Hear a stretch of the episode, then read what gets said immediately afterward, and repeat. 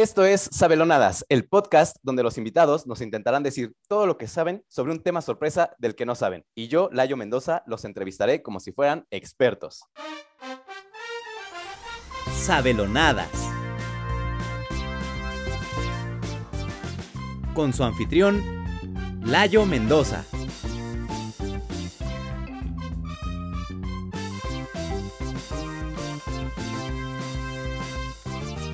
Sabelonadas invitados, Maffer Lara y Brandon Chávez.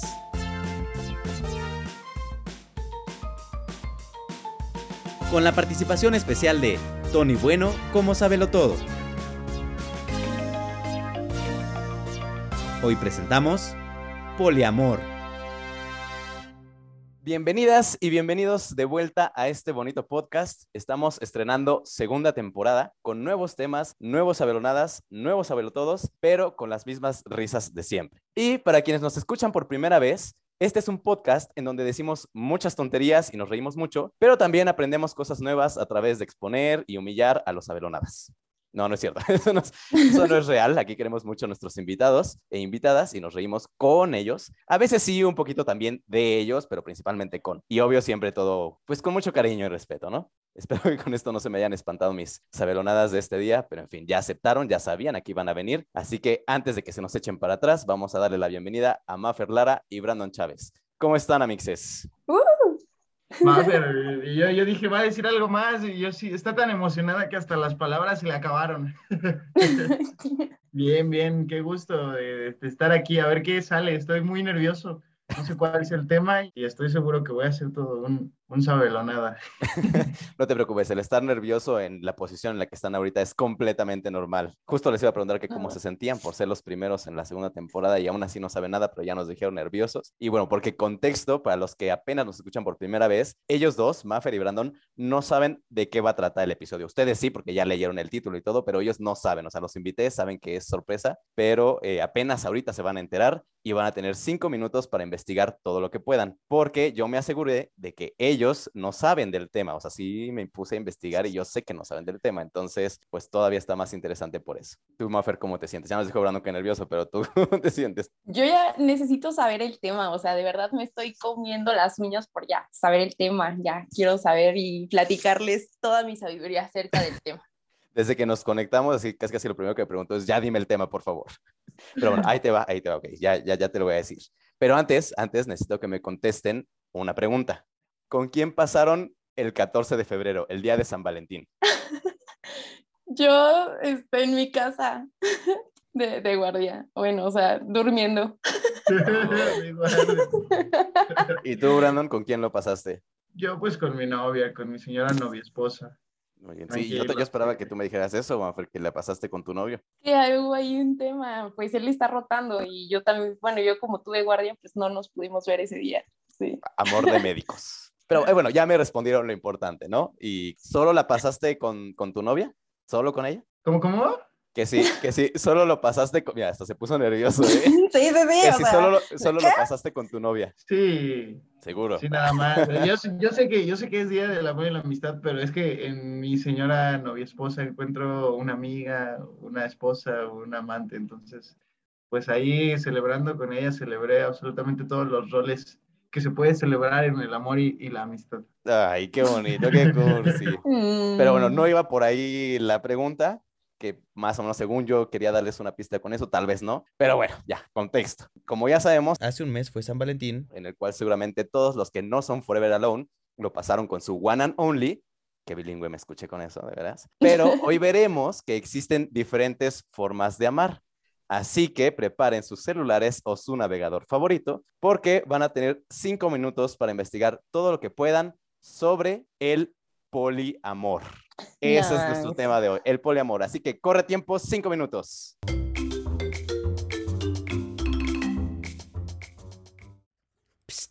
Oye tú, ¿eres poliamoroso? Pues te tengo una gran noticia.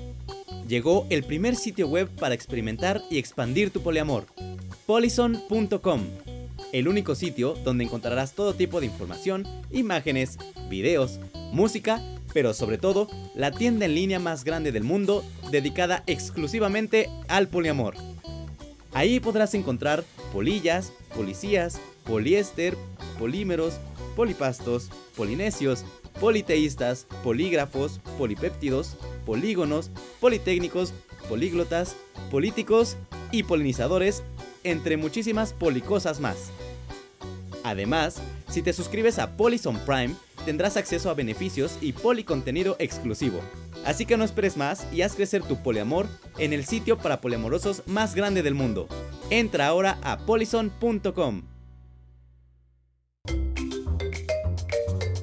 Tiempo, tiempo. Apaguen sus celulares o cierren su navegador.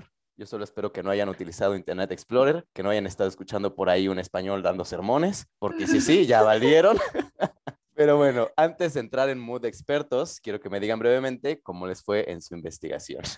Pues bastante bien. Alcancé a consultar un total de una fuente. Yo espero que sea fiable. O sea, de que no es Wikipedia, no es. Eso sí tengan la certeza de que todo lo que les voy a decir realmente cumple con los mínimos estándares de calidad en la información y de que Wikipedia no es. O sea, a lo mejor es mi cabeza, pero no va a ser Wikipedia. Eso es lo único que puedo yo decir. Muy bien, ¿y tú, Mafer, cómo te fue? Amor.com. Pues entra la distracción entre el español, ya. Contexto, creo que sí es importante darles el contexto. En esta temporada, porque déjenme decirles que la temporada pasada, ¿no? Pero en esta temporada, además de que solo son cinco minutos de investigación, ahora me estoy encargando de distraerlos durante el tiempo para que todavía sea un poco más difícil. Y les puse una canción en la que de repente salió un español a dar un discurso y pues ya, lo- los perdimos. Brandon perdió como dos minutos tratando de buscar cuál de sus pestañas de su navegador era el español, pero pues no era eso, era yo. Así es que por eso hablamos del español. Pero bueno, ahora sí, ya vamos a entrar en un mood poliamoroso y vamos a empezar con la entrevista. ¿Qué les parece? Y como Bien. siempre, la primera pregunta obligada es, ¿qué es el poliamor? Así que adelante. Adelante, Primero- Brandon, si nos puede ilustrar, maestro. Yo lo, yo lo escucho y pues sí, vamos aclarando los puntos importantes acerca de- del tema. Correcto. Bueno, pues el poliamor, su nombre lo dice, poli, o sea, no, no quiere decir que poli sea de policías, ni de policarpios, ni mucho menos. O sea, sí suena y se pudiera entender, o sea, es muy fácil confundirse. De hecho, es importante siempre tener bien presente la etimología, las raíces de la palabra. Entonces, poli viene de muchos. Aquí pues, tenemos el Instituto Politécnico Nacional. También la gente se confunde comúnmente y, y piensa que el poliamor es amor entre dos personas que estudian en el Politécnico Nacional, pero no, tampoco es eso. Entonces, bueno, ya, ya dije muchas cosas que se pudiera pensar que es, pero realmente no. Entonces, poliamor es, realmente hablamos de poli, de muchos, y amor, no sé cómo definirlo muy bien, eso me cuesta más trabajo que el poliamor, pero bueno, supongo que lo que cada quien tenga en su cabeza como amor, pues eso, pero entre muchos. O sea que si alguien en, en su cabeza tiene que el amor es este, ir al cine, es ir al cine entre muchos. Si piensa que el amor es regalar rosas, es regalar de rosas a muchos. Y si, hace, si alguien piensa que el amor es darte al primero, entonces darte a muchos, ¿no? Exactamente, cada quien tiene la concepción del amor muy específica y la manera en la que tú concibas amar, eso es, pero con más de una persona. Con muchos. Con ¿Tú qué nos varias dices, personas. Mafer? Ya después de, después de dos, es como para no decir manada, se dice poliamor, pero Ok. o sea, es- así es más o menos, ya cuando son tres. Sí, inclusive en algunas fuentes lo, lo manejan como rebaño, rebaño amoroso. Sí, sí, en- entonces en sí, sí, sí rebasa. ¿En la fuente de Cibeles o en la fuente de Trevi? No, en la ¿En cuál fuente de fuente? Cibeles eh, comentan eh, que si son más de cinco personas incluidas dentro de la relación, se le puede considerar rebaño amoroso. Y, y, pues depende el número de personas. Manada ya se utilizaría un número mayor a 10 personas dentro de las relaciones. Ok, entonces digamos que va, Ujú. pareja son dos. Poliamor son de tres a cinco A más o menos. Más de Ujú. cinco es rebaño, Rebaño. amoroso. Y luego más ya de después 10 más de personas, diez manada. es manada. Ok, ok, qué bueno. no digan manadas, o sea, mejor digan grupo de, de varios De rebaños. personas.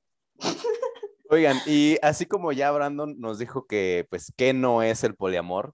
Quiero que por ahí también nos ayuden a aclarar cuál es la diferencia entre el poliamor, la poligamia y las relaciones abiertas, que finalmente también involucran, pues, más personas, ¿no? Pero, ¿qué lo hace que una cosa sea otra? Sí, o sea, en mis años de eh, expertise dentro de la sociología, se comenta que la poligamia es cuando ya está incluido el matrimonio, ¿no? O sea, cuando está de por medio el matrimonio dentro de las personas. Por ejemplo, si están un matrimonio de cuatro personas, pero se incluye una extra, estamos ya hablando de, una, de, de un rebaño, pero ya como están casadas esas cuatro personas, ya nos habla de poligamia, no ya un término tan sencillo como es el poliamor. El poliamor no necesariamente las personas tienen que tener un vínculo, digamos, religioso o frente a un papel. Ok, entonces digamos que para que una relación poliamorosa se convierta en poligámica, tiene que haber matrimonio.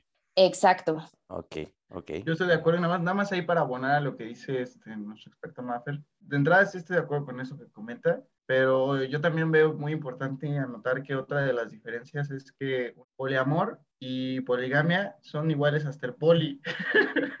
O sea, sí. Pues sí, eh, esa es otra de las diferencias, o sea, porque poligamia y poliamor pues son iguales hasta el poli, pero son diferentes en el amor y en el gamia. Entonces, esa es otra diferencia. Claro. Claramente. Y bueno, y de las relaciones abiertas, ¿qué es diferente? Porque igual la relación abierta, pues hay dos parejas, pero también hay más, más personas por ahí. Entonces, ¿por qué es diferente? O es lo mismo, también me pueden decir, no, pues es lo mismo. Sí, hay, hay varias vertientes aquí. Por ejemplo, las relaciones abiertas son aquellas en donde se lleva a cabo las prácticas del poliamor, pero al aire libre. Esas ah, son las relaciones abiertas. Si tú haces o practicas el poliamor, pero dentro de tu casa, pues es una relación cerrada. ¿no? O sea, es el poliamor, pero es la vertiente cerrada entro en tu casa. Si, por ejemplo, sales al cine y practicas con tu rebaño amoroso las prácticas del poliamor, pues estás haciendo las relaciones abiertas, ¿no? Estás dentro de una relación abierta. Oye, pero en ese sentido, una persona que tenga una relación, digámoslo, tradicional, o sea, de solo dos personas que van al cine o a una plaza o a la fuente de Cibeles, por ejemplo, también están teniendo una relación abierta, ¿no? Porque están saliendo de sus casas. Exacto, exacto, saliendo de sus casas. ok, ok. Y ahora, yo he escuchado por ahí que tener una relación poliamorosa es medio complicado, ¿no? Pues, justo porque mientras más gente, pues ya saben, más complicado, ¿no? Entonces, quisiera que ustedes como expertos nos dijeran cuáles son las claves para tener una relación poliamorosa sana. O sea, cómo logras hacer que todo tu rebaño esté contento, ¿no? Pues como en todo, o sea, la comunicación es básico. O sea, por ejemplo, yo te puedo contar de casos donde una, pues no, no se puede decir pareja porque eso es de dos, pero un rebaño de personas en un poliamoroso, todos ellos hicieron un equipo de fútbol y entonces ellos jugaban contra otras, o sea, contra otros equipos que podían ser no poliamorosos. O sea, era fútbol 7 porque la, la, relación poliamorosa era de 7 nada más. No alcanzaron a hacer el equipo completo. Pero eso es parte de, o sea, porque hasta eso se refleja en la cancha. O sea, de que no, pásame el balón, no, que tú primero, y ahí se ven favoritismos. Ahí salen preferencias, entonces bueno, es ahí donde, donde se ve quién es quién, pero sí la comunicación yo diría que es el pilar de las relaciones poliamorosas, ¿no?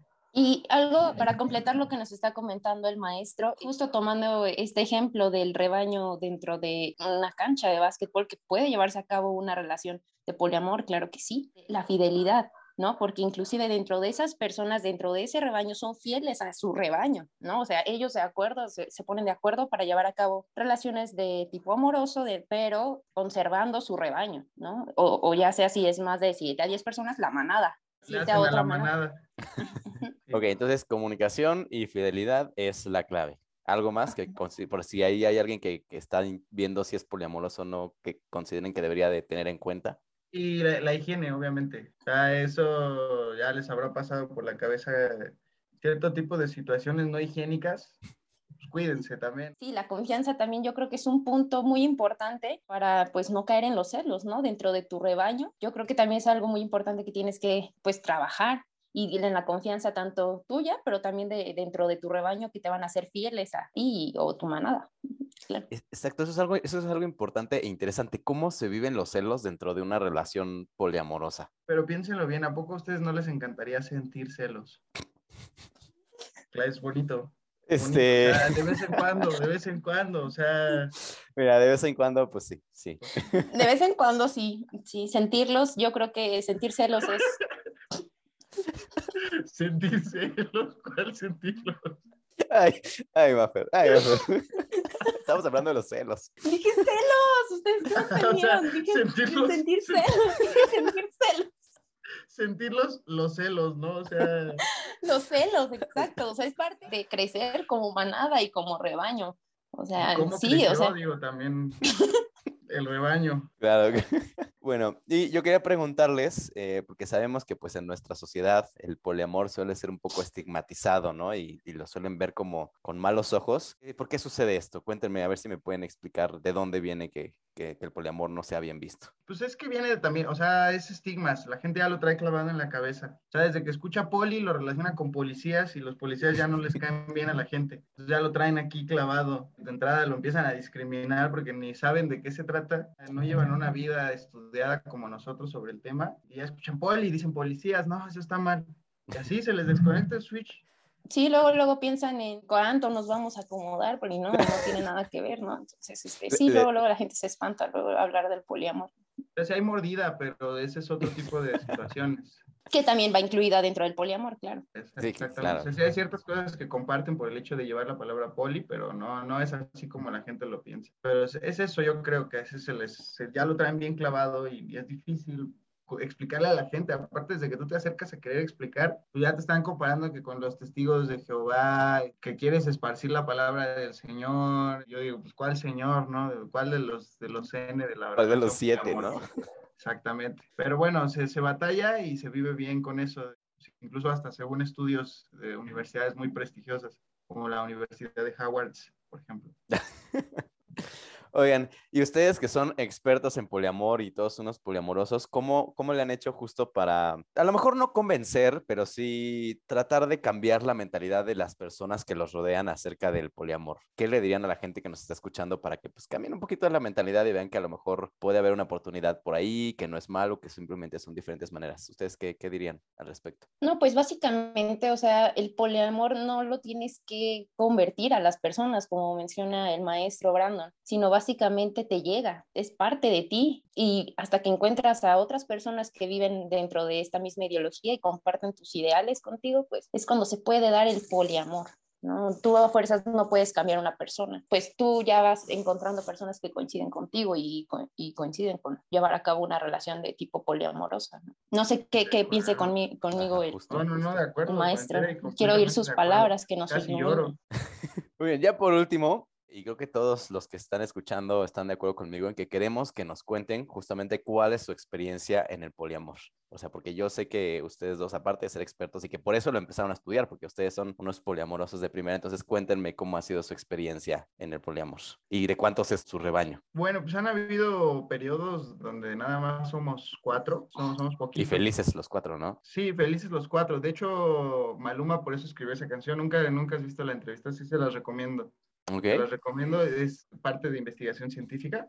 Ese estudio de donde Maluma le preguntan sobre el poliamor y se inspiró, se inspiró y hizo felices los cuatro. Entonces, esa es mi relación pues, más, digamos, más pequeña, más íntima. Y pues sí, hemos ido ya ma- a lo más, más los 11 que te cuento del, del fútbol. Yo quise verme muy modesto, ¿verdad? Porque el fútbol 7, pues sí éramos 11. Una Eh, manada. Pero se ponía bien, se ponía bien. Y yo les digo, por, por algo les digo lo de la higiene, de verdad. Higiene. Pero cuando son 11, luego es fácil confundir aromas. Luego hay mano negra por ahí. Y de otros colores también.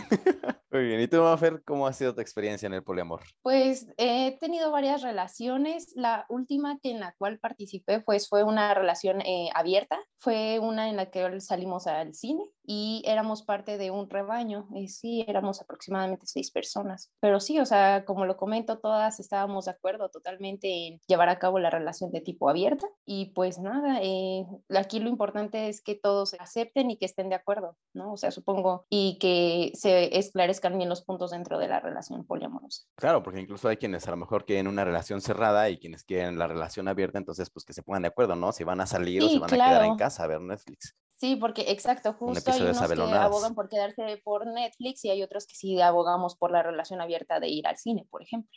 Oye, pero ahí me entra una duda. ¿Ir al cine es una relación abierta o cerrada? Porque el cine es cerrado. O sea, tú entras al cine. Entonces ahí ya me confundí. ¿Es abierta o cerrada cuando vas al cine? Es que depende. Pues sí, es considerado una relación abierta porque es fuera de tu casa. O sea, la- el punto de partida es tu casa para tomarlo como relación abierta o cerrado. Hay distintas vertientes, hay, de- hay dependiendo de, de la bibliografía que tú encuentres. Se puede tomar eh, como casa otros lugares, pero eso es lo que se queda como la última revisión, actualización del 2021.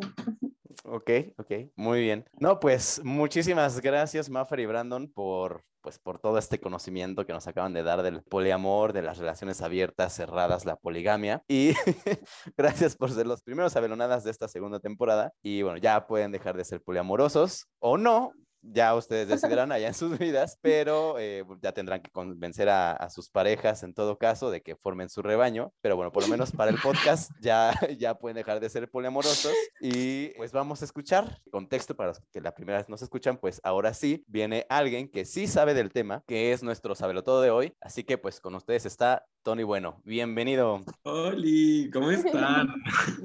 Oigan, está padrísimo esto del rebaño. Porfa, pásenme esa literatura, la verdad es que suena padrísima. Y bueno, estamos dando cursos. Sí, por favor, por favor. Igual de consciente que el coaching. Yo jalo.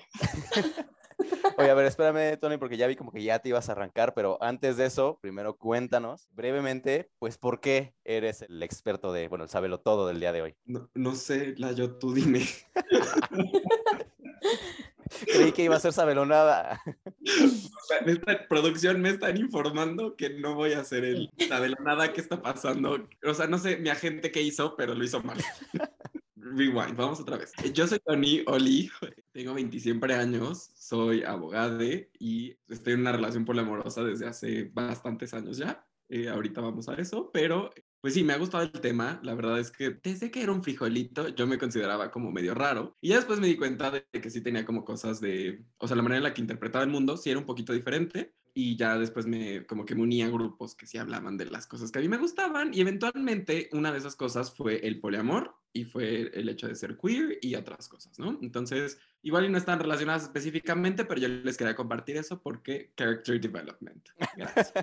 Muy bien, sí, sí hizo la tarea. Cuando le dije, oye, Tony, no encuentro un experto, por favor, necesito que le hagas así de poliamoroso, este, investiga, creo, no, no es cierto. No, pero justo más que invitar a un, psicólogo o un sexólogo, o como dijo hace rato Maffer, un sociólogo, que pues a lo mejor sí pueden llegar a ser expertos desde un punto de vista teórico, pues quise invitar más bien a alguien que pues sí es poliamoroso y que lo ha vivido pues como en persona. O sea, no es lo mismo estudiarlo, pero desde, ah, yo soy monógamo y, lo estudio porque pues de eso a lo mejor me interesa conocer, pero no es lo mismo vivirlo en, carne propia, ¿no? Entonces por eso invité aquí al buen Tony y pues ahora sí, ahora sí, ya que tienes tantas ganas de andar corrigiendo, me parece que comenzamos con eso. Y lo primero que siempre les pregunto a mis todos es, ¿qué fue lo que te pareció lo más chistoso de todo lo que dijeron que ya ahorita más o menos lo dijiste? Hay varias cosas. no venía preparada, pero tengo una lista. O sea, lo del poliamor, siendo del poli, güey, esto estuvo brillante. Lo del IPN, eso estuvo como, órale. No lo había escuchado antes. Lo del rebaño, uff Buenísimo. Yo del rebaño. Chefskis, o sea, la verdad fue como, wow, se lo sacó también lo de la relación abierta de salir a la calle. Ese fue mi top 3. La verdad es que estuvo muy, muy gracioso. Sí, creo que esos son, son mis favoritos. Muy padres, muy, muy padres. Sí, la verdad yo también amé lo del, lo del rebaño. O sea, si ya de por sí tienes tu ganado, o sea, una cosa es el ganado y ahora ya también está el rebaño. Poco a poco vamos armando la granja amorosa, ¿no? Pero bueno, pues ahora sí, arráncate, Tony, que sí es el poliamor. Es una respuesta histórica. Como les decía, sí, o sea, como llegó un momento en el que me junté en la universidad, ya dándoles más contexto, con un grupo que igual y no quiero mencionar porque son medio, medio raros. Bueno, estos, estos güeyes siempre hablaban como de poliamor y de cuáles eran las nuevas ideas de amarse. Y ya tuve que, la verdad, voy a ser bien honesto, o sea, como que hay dos versiones del poliamor. El poliamor que tú decides vivir, porque hay diferentes tipos, y como la teoría general del poliamor. Entonces, así como para darles un contexto bien rápido, en 1990, porque sí hice mi tarea, había una socióloga, no voy a dar nombres, la verdad es que soy pésimo para eso, pero sí, justamente como decía Maffer, y retomando su punto, sí hay sociólogos que se dedican a verdaderamente estudiar qué es el poliamor, porque pues es un fenómeno que vale la pena estudiarlo desde diferentes aristas. Entonces, en 1990 se acuña la primera vez del uso del poliamor, y esto obedece a un tipo de secta de brujería y medio rara, pero después hemos, sí, te lo juro, he retomado ya después por otros sectores de estudio y empiezan a decir que el poliamor, para darles una definición, es que una persona esté vinculada con diferentes tipos, no nada más como decía Brandon, que fuera como de los olores y demás, no, no es. Es como de una persona está vinculada con otras personas romántica, emocionalmente y sexualmente. Seguramente sí las seguramente Según yo sí, son esas tres. Entonces, yo también hice mi tarea, más o menos. Soy el que la hizo como al último momento momento ahí nada más para que me pasen con siete, así más o menos. Historia de la universidad. A ver, ahora dilo, señora. Entonces, es cuando una persona está vinculada afectiva, sexualmente y eróticamente con otra persona, pero no nada más se queda como en uno y uno. O sea, hay otra parte en la cual, y aquí es donde voy a explicar el tipo de poliamor al que yo apelo. Yo soy una persona con muchas necesidades. La verdad, soy bien needy. Pero me di cuenta de que había momentos en los que una persona no podía satisfacer el 100% de mis necesidades y que yo no me iba a quedar como con el 40% sin ser atendido. Y pues igual es que, ¿por qué lo haría? ¿Sabes? O sea, ¿por qué nada más sería el 60% de mi vida feliz? Entonces yo dije, mm, no le quiero poner el cuerno a la persona con la que ando. Y esta persona, pues resulta que también era poliamorosa, o sea, había una idea ahí medio poliamorosa. Empiezo a investigar qué es y resulta que puedo tener ya no nada más el 60% de mi felicidad cubierta, sino el 100%. Ya podía hablar de música clásica, de ópera con un vínculo mío, ahorita vamos a qué es un vínculo, y el 40% era videojuegos, era desmadre, era ir a una fiesta, era ir a escuchar, no sé, a un concierto de música electrónica que pues a, mi otro vato, a mi otro vínculo, pues no le va. Es adquirir una, como una relación al 100%, ¿no? Este es un tipo, pero básicamente el poliamor en general es una persona enamorada de otra y todas estas personas saben, y esto es clave, la existencia de todos y cada uno de los vínculos y dan el consentimiento, o sea, su voluntad expresa, porque no debe ser tácita, o sea, no nada más es como, oye, ¿quieres estar en una relación poliamorosa? Uh no, es, ¿quieres estar en una relación poliamorosa? Esto significa uno, dos, tres, cuatro y cinco. Como decía Brandon, es clave la comunicación en este tipo de relaciones. O sea, no nada más es como, ¿lo decía Brandon o lo decía Maffer? no No, sí, Brandon. ¿Qué memoria? Y traducción, señor o señora que está engañando a su esposo o esposa con otra, ese engaño no es poliamor. si, la, si la esposa o el esposo no está de acuerdo, ese engaño no es poliamor. Sí, y bueno, ¿cuál es la diferencia entre poliamor, poligamia y las relaciones abiertas? Porque aunque usted no lo crea, no son lo mismo, son cosas diferentes. Sí, son diferentes. El poliamor, todas y todos estamos enterados y estamos conscientes de que existen otros vínculos, porque justamente Brandon hablaba de la higiene, pero sí es, una, es un tema importante. El consentimiento informado, y esto es, o sea, ya esto es como un grado más del consentimiento, no es nada más saber que vas a estar en una relación poliamorosa, es saber qué significa una relación poliamorosa, qué no es y qué es lo que tú quieres. O sea, porque lo más importante es yo persona, qué es lo que quiero en mi vida y cómo voy a adquirir esa felicidad, ¿no? Regresando a ese tema. Ahora, vamos a dejar el poliamor ahí como distante para definir qué es primero lo que no es y ya después vamos a lo que sí es. La poligamia pues es una cuestión religiosa. O sea, básicamente las religiones abrámicas, que son las judías, pero también son las musulmanas, permiten que un hombre de clase alta sobre todo, tenga diferentes parejas, pero que haya un vínculo, o sea, hay un matrimonio y ese hombre tiene el acceso a tener diferentes parejas y puede casarse con ellas, dependiendo de la religión que practique, o puede tener diferentes esposas o mujeres. Y esto es algo bien importante. La poligamia es otorgarle a los hombres ciertos privilegios de tener más parejas emocionales y afectivas y sexuales, pero las mujeres no tienen la oportunidad de hacerlo. O sea, la poligamia es, por esencia, es una cuestión un poquito más machista que lo que puede ser una relación abierta o lo que puede ser un poliamor. Ahora, ¿qué es una relación abierta? Gracias, público, por preguntar. Seguramente preguntaban en su, en su cabecita. Y si no, pues ya les dije. Oye, eh, igual y para, para que esto no se convierta en un monólogo tuyo, porque digo, yo también hice mi tarea, ¿qué te parece si te digo lo que yo encontré y ya términos más técnicos, cuál era la diferencia y ya tú me dices si, si estoy en lo correcto, ¿va? Porque también se vale decirme, no, estás estúpido y eso no es. Eh, lo que yo sabía es que el poliamor es, digamos, están cinco personas, está el rebaño amoroso y hay una relación emocional afectiva entre las cinco personas, o sea, al mismo tiempo, todas saben, las cinco personas comparten esta relación emocional, afectiva, sexual entre ellas. Y a diferencia de la poligamia, que bueno, ya nos comentaste un poquito que también tiene que ver unas cuestiones religiosas, es que la poligamia es que si una persona tiene una relación con las demás, pero esas extras no necesariamente tienen una relación entre ellas. Es decir, si los cuatro aquí estuviéramos en una relación poliamorosa, significaría que los cuatro nos queremos y nos gustamos entre todos y tenemos un vínculo sexual, afectivo, romántico entre los cuatro. En cambio, una relación poligámica sería que a lo mejor yo estoy con Maffer y con Brandon al mismo tiempo, pero no con Tony, pero Maffer sí está con Tony. ¿Me explico? Es más o menos lo que se ve. O sea, que hay diferentes vínculos. Todos sabemos de la existencia de los cuatro, pero no por eso es que yo ande con Tony o yo también ande con alguien más, sino es que existe. Mm. Y la relación abierta es que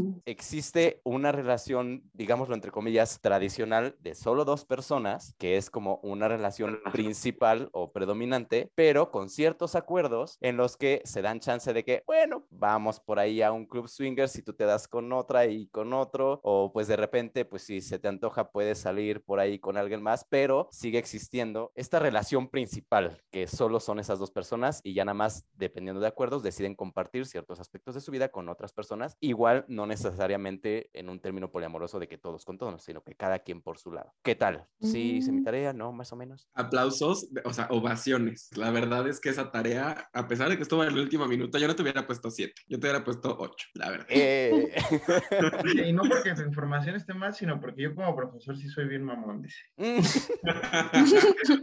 Honestamente. No, porque te faltó citarlo en APA. La verdad es que uso MLA, o sea, te lo regresaría, te doy dos días hábiles, pero como es viernes, ya. La neta es que sí, o sea, la relación abierta presume que hay una relación más importante que las otras y el poliamor en realidad pone a todas en un mismo nivel. O sea, como decías, Layo, las relaciones abiertas es, hay un vínculo principal, un vínculo primario y los demás son vínculos secundarios, pero en realidad en el poliamor no es así, o sea, todos tienen la misma validez porque todos, todes, todas están buscando tener esa relación. Ahora, la poligamia no, la verdad es que no entendí el ejemplo, o sea, sí estuvo como muy mindfuck, fue de, wow, o sea, ¿cómo Es que, por ejemplo, regresando como al- a, lo que tú mencionabas de una relación religiosa en la que un hombre tiene el derecho a casarse con varias mujeres, este hombre que se casó con una esposa, las esposas entre ellas no tienen relación. A diferencia de que si fuera una relación ya. poliamorosa, las esposas también tendrían relación Tendrán entre relaciones ellas. entre ¿Me ellas. Ujú. Claro, sí, totalmente. Digamos que si lo vemos visualmente, el poliamor son las bolitas, que son las personas, y unas líneas que los unen a todos entre todos. Y la poligamia es solo una bolita en el centro que se une con varias bolitas alrededor, pero las otras ya no se unen, nada más Eso todas que- hacia el centro. Eso que estás diciendo, Layo, se llama teoría de grafos y existe. Obvio. Y es los términos en los que se mueven los algoritmos de Facebook y redes sociales para tejer las redes de contactos y sugerencias de amistades. Ahí se los dejo de tarea. Sí, sí, pues todo está conectado. Finalmente, Maffer, cuando habló de la sociología, pues la sociología precisamente lo que estudia es las No, pero- relaciones humanas y el Pero poliamor esto pues, que te es digo es más, es, es más matemático, ¿eh? Es- La teoría de grafos es enteramente matemáticas. Está bien Ok. interesante, pero y justamente los diagramas de grafos son esas bolitas que unen a los puntitos que indican hacia dónde se tejen las redes, de- hacia dónde crecen. Pues Órale. miren, pronto tendremos un episodio de teoría de grafos y ya sabemos quién va a ser nuestro experto. y teoría de grifos también. También aquí varios Puedo venir como experto. ¿eh? La verdad es que ahí sí me, me pongo. I volunteer as tribute, la verdad. Algo nos ibas a decir, Tony. Ah, sí, el poliamor no necesariamente todos los vínculos tienen que estar relacionados. Ok. Por ejemplo, yo con mi vínculo está casado y yo no tengo una relación con su esposo. Y con mi otro vínculo, pues mi novio no tiene una relación con él. O sea, como que todos sabemos y estamos de acuerdo desde el punto A, que sería el esposo de mi novio, hasta el punto Z, que sería mi novio, como el otro novio. Entonces, en una relación poliamorosa, no todos los vínculos tienen que tener como si una relación entre ellos, o sea, y siempre va a haber como una pareja que sea como la principal o como la en la cual se base la relación del poliamor o Pues no siempre, o sea, como les decía, hay varios tipos. Otra vez, o sea, depende mucho de qué es lo que tú quieras en tu vida. Yo creo que ya nos metemos en temas de, pues somos seres humanos y cada quien vive el amor a su forma, entonces si te claro. pones a categorizar cada una de las cosas, jamás vas a terminar, ¿no? Se habla como del poliamor así como en términos generales, pero ya en la práctica pues puede haber de muchísimas formas, ¿no? Sí, y acuérdense que, o sea, debe de haber consentimiento informado. Mientras todas las partes estén de acuerdo en que ese tipo de relación es lo que ustedes necesitan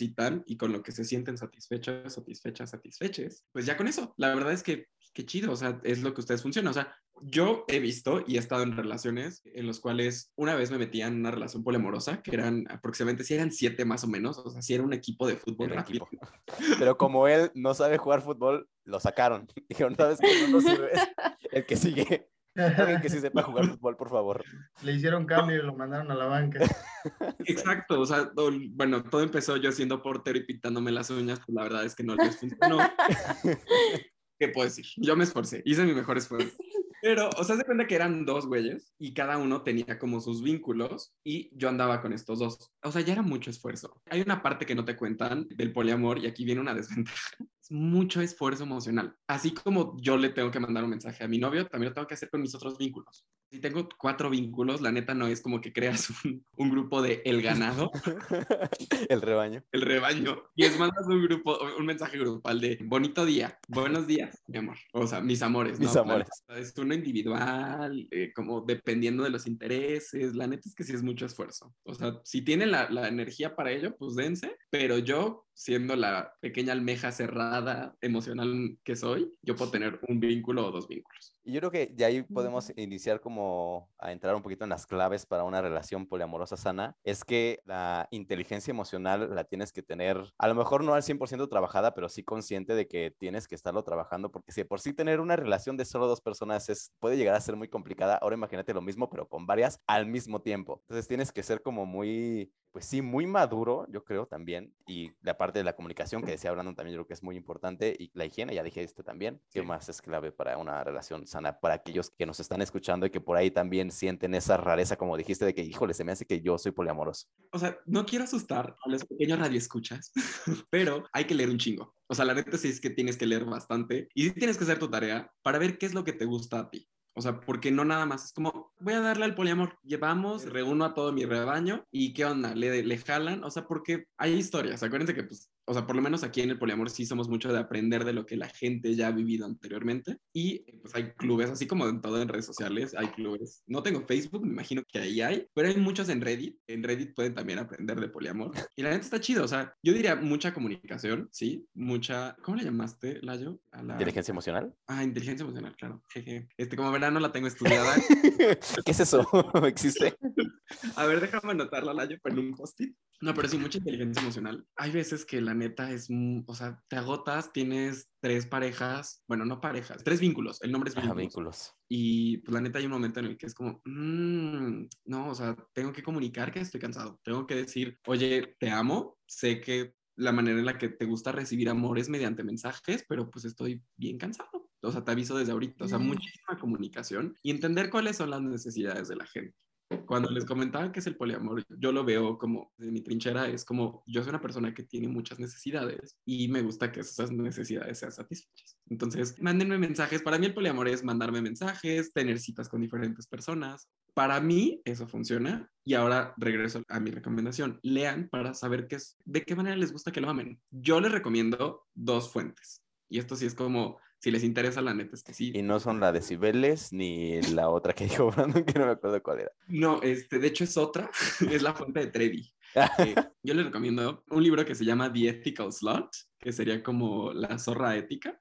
¿Qué, es como, ¿qué significa esto de, de ser zorra? O sea, ¿por qué, por qué tenemos que poner esto como un, un detrimento a la persona, el hecho de tener diferentes parejas? Y eso creo, por lo menos para mí, fue cuestionarme mucho qué significaba el amor, jeje. Y también, ¿cuál es tu lenguaje de amor? O sea, porque yo soy, como les digo, o sea, soy muy táctil, soy una persona muy física y también soy una persona que le gusta que le manden mensajitos. A mí mándame mensajes, aunque no nos veamos bastante tiempo, pero mándame mensajes. Hay veces que a una de mis parejas les gusta mucho que les mande mensajes y a la otra no le gusta, pero le gusta que pase tiempo de calidad con ella y que le toque y le abrace y pues sí, o sea, otras cosas más, más físicas también, ¿no? Entonces, pues regresando a esta parte del poliamor, sí, yo recomendaría estas dos cosas, para mí son claves, aunado a lo que ya dijo Brandon y lo que dijo Maffer de comunicación, lo que tú dijiste, Layo, de inteligencia emocional, ¿qué diablos es eso? ¿Quién sabe? No sé, yo también lo, algún momento lo leí por ahí. Dije, ah, mira, esto suena chido, lo voy a decir para verme inteligente, pero pues sí, ¿qué es eso? ¿Quién sabe? Para ver un sobre nada. Oye, ya para ir cerrando, ya nos contaste cuál es tu experiencia en el poliamor junto con todo esto que nos estás contando, pero yo creo que sería interesante el que nos contaras eh, un poquito acerca de esta parte de lo del estigma, ¿no? Ciertamente, pues adelantándome un poquito, pues tiene mucho que ver también con la cuestión religiosa, ¿no? Que tenemos aquí en el país, que principalmente es la católica y pues lo que manda la religión y que es como lo tradicional y entre comillas normal es que sean entre dos personas, ¿no? Y ya cualquier cosa fuera de eso es, ya saben, pecado y te vas a ir al infierno y demás. Entonces, sí, eso es una de las principales razones por las que el poliamor no es bien visto, pero no sé si tú tengas por ahí algo más que decir. Mira, ya hasta se nos espantó Oye, Brandon. Dijo, no, ¿sabes qué? Es, tiene razón, me voy a ir al infierno, mejor me voy.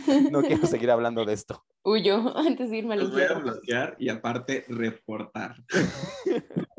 Pues la neta es que, o sea, muy, muy desde mi cancha, yo no he tenido ningún tipo de, de estigma. Pero sí he escuchado historias y estas historias, pues sí, básicamente lo que dices, Layo, o sea, la gente está acostumbrada a que sean dos vínculos de dos personas. Y de hecho, el libro que le recomendaba hablaba de este estigma, o sea, que en la comunidad BDSM, BDSM, de dominación y sumisión, ya sabemos qué es. de hecho, spoiler alert, en algún momento quiero tocar ese tema aquí en Sabelonadas porque creo que se va a poner muy interesante. Está buenísimo. Eh. Si no saben qué es, investiguenlo, nada más que aguas, aguas cuando pongan eso en Google porque pueden salirles cosas raras. Sí, pónganle después del BDSM, pónganle palabra, no sé, teoría. Ajá, pónganle algo más que no los mande a páginas, ya saben, triple X, ¿no? O si quieren que les mande eso, pues también se vale. Hay muchas formas de aprender las cosas. Exploren, exploren.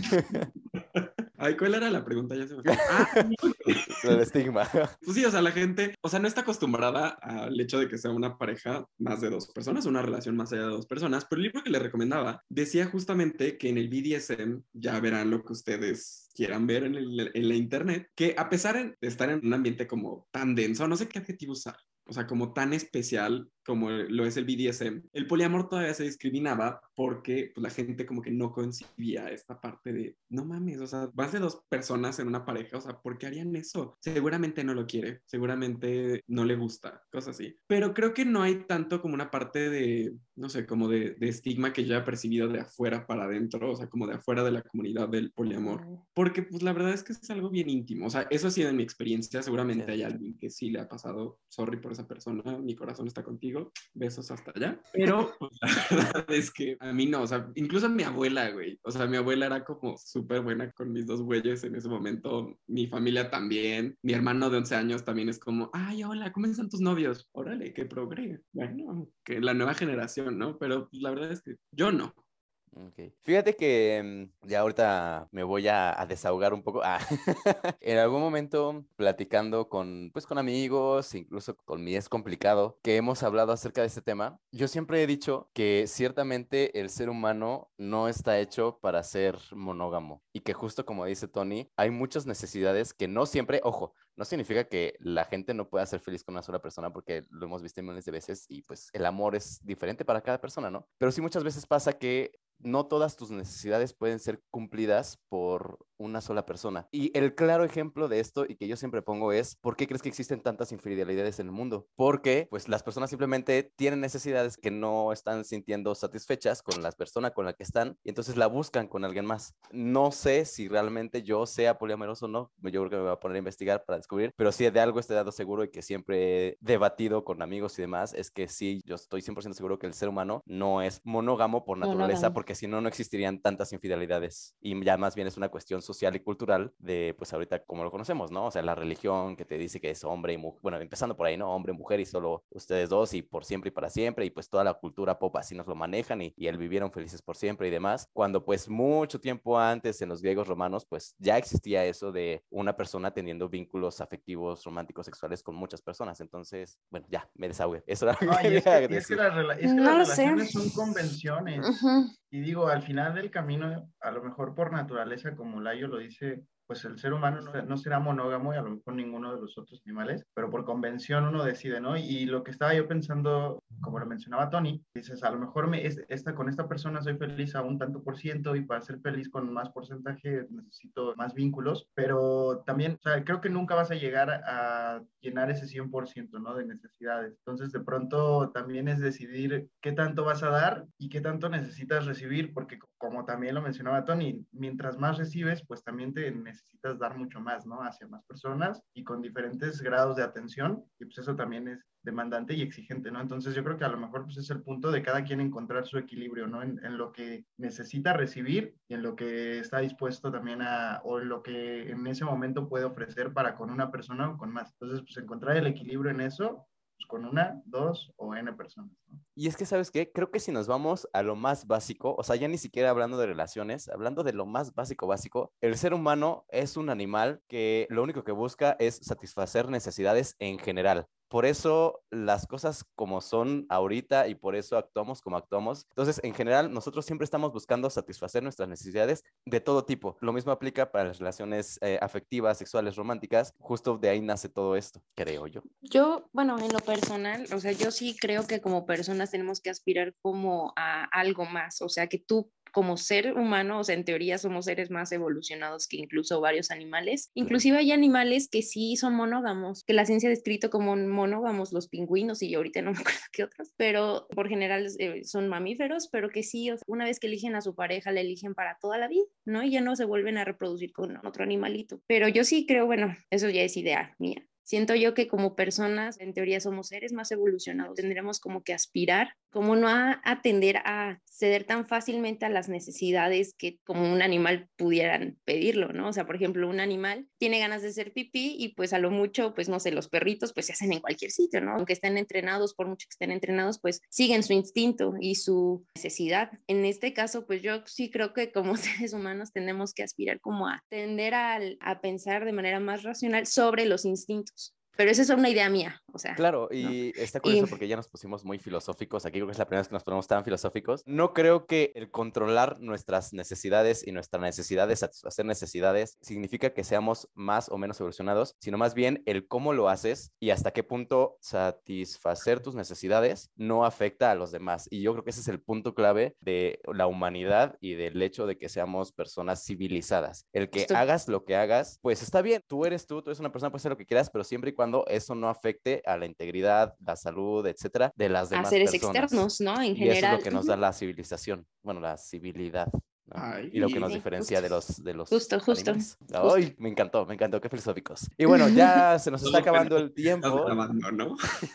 no pero o sea yo sí creo o sea también creo que todos somos libres de llevar a cabo nuestra sexualidad de querer de amar como nosotros queramos y con el punto de que lleves a cabo un consentimiento con la otra persona. Si estás dentro de una relación como bien comenta Tony dentro de una relación poliamorosa que todas esas personas tu rebaño tu manada estén de acuerdo y estén bajo un consentimiento y estén informados de eh, la relación que están llevando a cabo y que todos estén de acuerdo, ¿no? Entonces, ese es yo creo que pues el hincapié y lo importante dentro de las relaciones humanas, creo, en general. Y, creo que es algo a lo que llegas como voluntariamente, no es como te voy a meter en una relación poliamorosa, no es Exacto. No es un sistema piramidal que les diga, oigan, les estoy vendiendo un topper, güey. Los invito a una relación poliamorosa, pero tienen que invitar a dos más y esas personas tienen que invitar a otras dos más. Y, entrarle con una lana también, porque... y que sepan jugar fútbol, por favor. Y, y, de hecho sí, o sea, es, es, un chiste la comunidad de la Ciudad de México del poliamor, o sea, porque hay una comunidad de que sí, hoy en día hay un boom del poliamor y que sí parece que la gente te está vendiendo topper o que te está vendiendo conchas de Vianney porque, güey, en todo el mundo, o sea, bueno, en toda la Ciudad de México, es como, güey, ¿quieres estar en una relación poliamorosa? Ni nos topamos, güey, o sea, me acabas de escribir por Grindr. Ya saben lo que es Grindr, chicas.